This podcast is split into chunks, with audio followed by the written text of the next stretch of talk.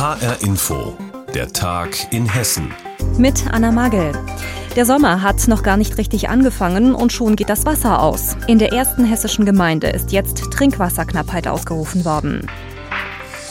Betroffen ist die Stadt Königstein im Taunus. Dort werden schon jetzt Mitte Mai täglich rund 3500 Kubikmeter Trinkwasser verbraucht. Normal seien etwa nur 2500 Liter, heißt es von der Stadt. Die Situation ist also sehr ungewöhnlich. Was das für die Leute in Königstein bedeutet, dazu Nina Michalk. Im westlichen Wohngebiet von Königstein wird ein bisschen gewerkelt. Der eine mäht den Rasen, der andere gießt. Ich habe gewässert, um speziell hier unsere Pflanzen, die jetzt sehr trocken aussehen, ein bisschen bisschen über die Runden zu bringen. Den Gemüsegarten kann ich Ihnen mal zeigen. Den muss ich natürlich gießen. Der Rasen gieße ich nicht, jedenfalls nicht im Moment. Aber auch später könnte es problematisch werden, zumindest wenn es in den nächsten Wochen trocken bleibt und heiß wird. Denn der Trinkwasserverbrauch in Königstein ist jetzt schon viel zu hoch, sagt Bürgermeister Leonhard Helm. Unser Problem sind nicht die Schüttungsmengen, also die Quellen und die Brunnen geben noch Wasser her. Aber das Problem ist, dass die Gartenbewässerung in einem solchen Maß überhand nimmt, dass wir das nicht mehr leisten können. Wir können nicht jedem garantieren, dass er einen grünen Rasen selbst im trockenen Sommer hat. Die Trinkwasserknappheit, die die Stadt jetzt ausgerufen hat, hat, ist im Prinzip ein Warnruf. Es soll die Königsteiner aufmerksam machen, denn wenn es dann schon mal so weit ist, dass es Wassernotstand ist, dann können wir so viel Wasser gar nicht mehr sparen, um den Verbrauch der nächsten Wochen sicherzustellen. Also wir müssen früher anfangen mit dem Sparen, damit wir dann auch haben, wenn es gebraucht wird. Mit der Warnstufe 1 von 2 dürfen nun ab sofort keine großen Pools mehr befüllt und keine Grünflächen mehr bewässert werden, die mehr als 200 Quadratmeter haben. Auffällig ist, dass das Trinkwasser in Königstein vor allem über Nacht verbraucht wird, sagt Peter Günster von den Stadtwerken. Es gibt halt wirklich Leute, die sich Anlagen äh, angeschafft haben, um die Rasen automatisch zu bewässern. Und die laufen halt ständig durch. Und das erhöht natürlich auch den Verbrauch. Und damit haben wir als Trinkwasserversorger momentan richtig Probleme. Spätestens seit 2018 ist die Wasserversorgung immer wieder ein Problem. Die Sommer sind heißer, es fällt weniger Regen. Hessens höchste Stadt Ulrichstein im Vogelsberg musste schon einen neuen Trinkwasserbrunnen bohren und sich anderweitig helfen, erzählt Bürgermeister Erwin Schneider. Seit weit über 100 Jahren gibt es Schürfquellen im Oberwald und über diese Quellen wurde die Trinkwasserversorgung für die Kernstadt Ulrichstein sichergestellt. Und aufgrund des Klimawandels haben die seit einigen Jahren leider nicht mehr genügend Wasser so dass wir also im Sommer schon über ein halbes Jahr lang Wasser mit Tankwagen heranfahren mussten. Um die Trinkwasserquellen zu entlasten, wässert die Stadt Königstein ihre Anlagen über Zisternen. Das wünscht sich Bürgermeister Helm auch für private Verbraucher. Wir haben auch ein Zisternenförderprogramm ins Leben gerufen vor einigen Jahren.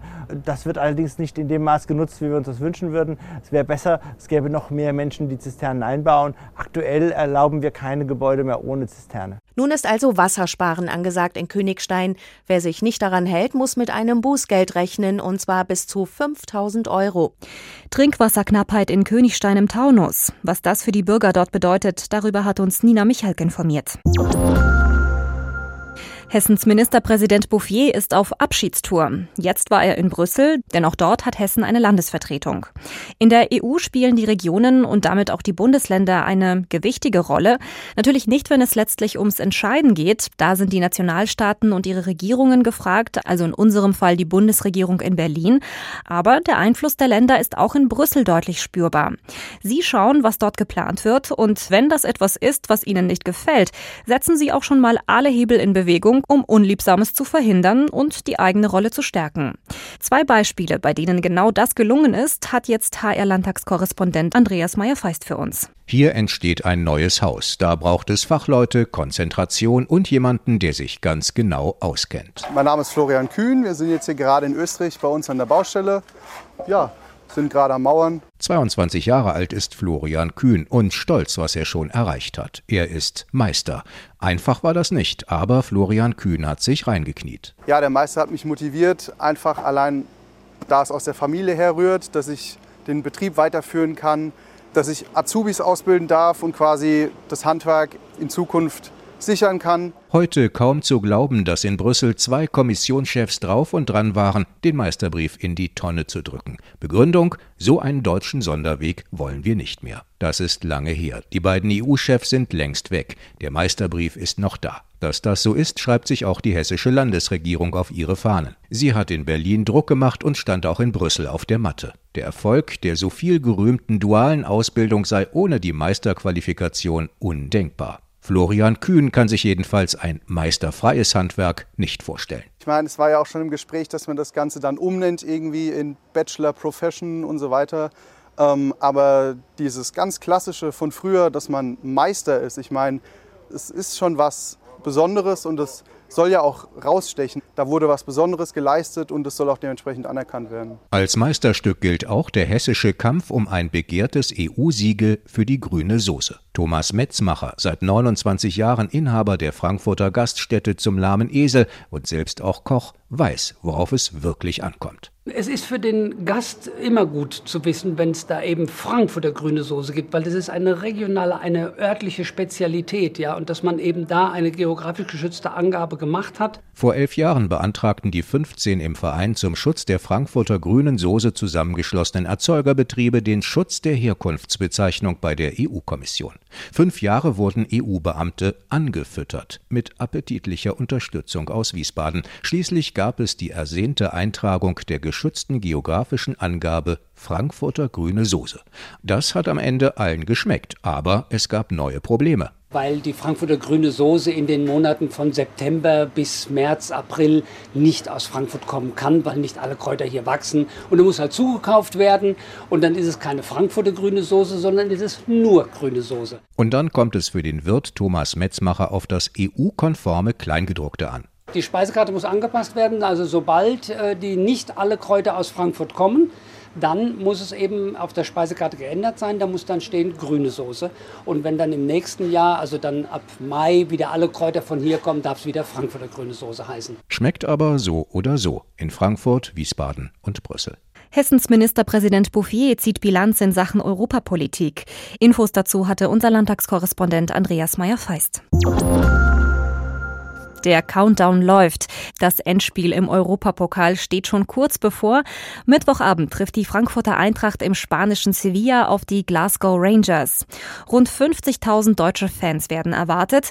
Darunter sind auch zwei Kinder aus Burghaun-Steinbach im Kreis Fulda. Sie werden als Einlaufkinder ganz vorne mit dabei sein. HR-Inforeporter Michael Pörtner hat sie vor ihrem großen Auftritt getroffen. Im Garten von Familie Mörmel in Burghaun-Steinbach bei Fulda. Papa Klaus ist glühender Eintracht-Fan. Er holt schon mal die Fahne mit dem Adler. wir gehen jetzt hoch und bauen die Fahne ab, dass wir die mit nach Sevilla nehmen können und schwenken können. Wenn wir den Pokal dann mit nach Hause nehmen, können wir die Fahne aus dem Fenster halten. Pokal? Ja, den UEFA-Pokal. Das Endspiel in Sevilla erleben sie hautnah. Die beiden Jungs dürfen nämlich als Einlaufkinder mit ins Stadion. Was heißt ins Stadion? Bis aufs Spielfeld kommen sie sogar. Der fünfjährige Joscha und sein zwei Jahre älterer Bruder Luan freuen sich schon riesig auf diese Aufgabe. Luan sagt, was sie da überhaupt tun müssen. Wir laufen da ein, ähm, also mit den Frankfurtern. Da nimmt man eine in die Hand und dann läuft man halt raus. Aus der Kabine raus. Aus Fußballfeld. Wen sie dann da jeweils an der Hand haben, das wissen sie noch gar nicht. Am liebsten wäre ihnen Philipp Kostic. Das Ganze wird natürlich vorher geprobt und es gibt sogar eine Pressekonferenz, an der sie teilnehmen dürfen. Auch für Papa Klaus geht ein Traum in Erfüllung. Ich hätte mich da äh, sehr gefreut darüber, wenn ich als Kind sowas äh, hätte mal machen können. Das wäre eine Riesennummer gewesen, ja. Er hat selbst lange Jahre Fußball gespielt, zweite Mannschaft und ist Trainer der Fußballjugend beim JFV Burghaun-Haunetal. Michael Ludwig vom Vorstand freut sich für den gesamten Verein. Ja, das ist schon, ja, was soll ich sagen, großartig. Also der ganze Verein, äh, das ganze Dorf äh, letztendlich freuen sich mit, äh, mit den beiden, mit der ganzen Familie. Und ja, es ist schon, schon was Einmaliges, ähm, dass die beiden da auch, sage ich mal, unsere Vereinsfarben irgendwo mit in, in Spanien vertreten können. Ja. Der Verein hat extra Fan-T-Shirts gestaltet. Das werden die beiden Jungs natürlich in Sevilla als Glücksbringer tragen.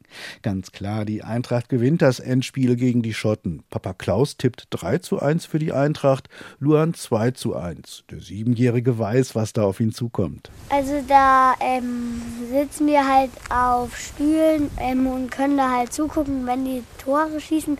Ähm, dann schreit der Papa richtig laut. Ähm, und dann nimmt er mich immer auf den Arm und trägt mich. Große Vorfreude auf das Europa League Finalspiel zwischen Eintracht Frankfurt und den Glasgow Rangers. Bei der Partie in Sevilla werden viele Eintracht-Fans im Stadion sein und Luan und Joscha Mörmel aus dem Kreis Fulda kommen sogar bis aufs Spielfeld. Sie werden nämlich als Einlaufkinder mit dabei sein. Infos dazu hatte Michael Pörtner. Ja, und sportlich geht es auch in Darmstadt zu. Dort sind jetzt die Special Olympics Landesspiele eröffnet worden. Ganz feierlich mit olympischem Zeremoniell. Die hessischen Landesspiele der Special Olympics sind im Prinzip so etwas wie die Paralympics, nur dass hier nicht nur Menschen mit körperlichen Einschränkungen teilnehmen, sondern Sportlerinnen und Sportler mit geistiger oder Mehrfachbehinderung. Rund 400 Athletinnen und Athleten sind dazu nach Darmstadt gekommen. Was diese Spiele so besonders macht, berichtet Petra Demand. Das Open-Air-Leichtathletikstadion mitten im Darmstädter Bürgerpark ist in den letzten Wochen noch so richtig schön rausgeputzt worden. Neue Farbe, neue Toiletten und Stufenmarkierungen für Menschen mit einer Sehbehinderung. Kurz vor der Eröffnung der Spiele ist Darmstadts Bürgermeisterin Barbara Aktenis sehr stolz, dass alles so gut geklappt hat. Von daher sind wir sehr froh, dass wir so ein tolles Sportgelände, so ein Freizeitgelände zur Verfügung stellen können. Und morgen wird ja auch noch der Wog mit dabei sein. Also auch da werden dann die Kanufahren anfeuern und dann werden die erst recht ihr Bestes geben. Auf dem Platz vor dem Stadion tummeln sich schon die Gruppen der Teilnehmer. Bei der Hitze heute wird überall noch die Sonnencreme nachgeschmiert und alle Hüte rausgeholt, die irgendwie greifbar sind. Und dann geht's endlich los. Die Delegationen aus 19 hessischen Städten und Gemeinden betreten nacheinander die Tatanbahn des Stadions, jeweils mit einem Schildträger vorneweg. Die Delegation mit der Nummer 2 kommt aus dem Taunus, die Max-Kirmses-Schule in Idstein.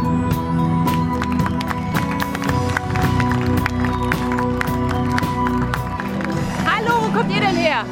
Aus Marburg. Her. Aus Marburg. Und was macht ihr für einen Sport? Basketball. Basketball. Basketball. Basketball. Basketball. Unter den Zuschauern vor der Tribüne treffe ich Patrick Hofmann. Er ist Rollifahrer, arbeitet in den Darmstädter Werkstätten und ein Hansdampf in Eingassen. Egal ob Heinerfest oder Lilienspiel, Patrick ist dabei. Heute als Reporter für die Special Olympics Zeitung im inklusiven Tandem. Und das freut mich natürlich sehr, dass heute wieder alles dabei ist. Leichtathletik, Buhl und vieles mehr. Und man lernt natürlich wie immer bei jeder Sportart viele Leute kennen und das Wetter ist toll und ich freue mich heute auf den schönen Tag. Und dann der Olympische Eid. Gesprochen unter anderem von Farah Fasai für die Teilnehmenden. Sie hat bei den Special Olympics in Abu Dhabi im Floorball schon eine Goldmedaille geholt und Darmstadt 98 Geschäftsführer Michael Valguni für das Schiedsrichterteam. Ich will gewinnen, doch wenn ich nicht gewinnen kann, will ich mutig mein Bestes geben.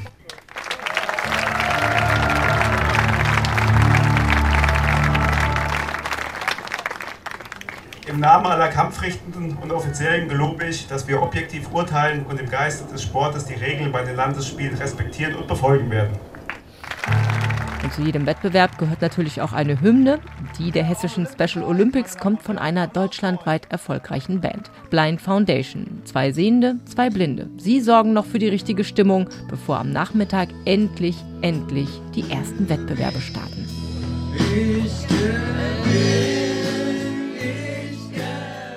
Petra Demand über die Landesspiele der Special Olympics. Die sind jetzt in Darmstadt eröffnet worden. Und das war der Tag in Hessen mit Anna Magel. Die Sendung gibt es auch als Podcast auf hrinforadio.de.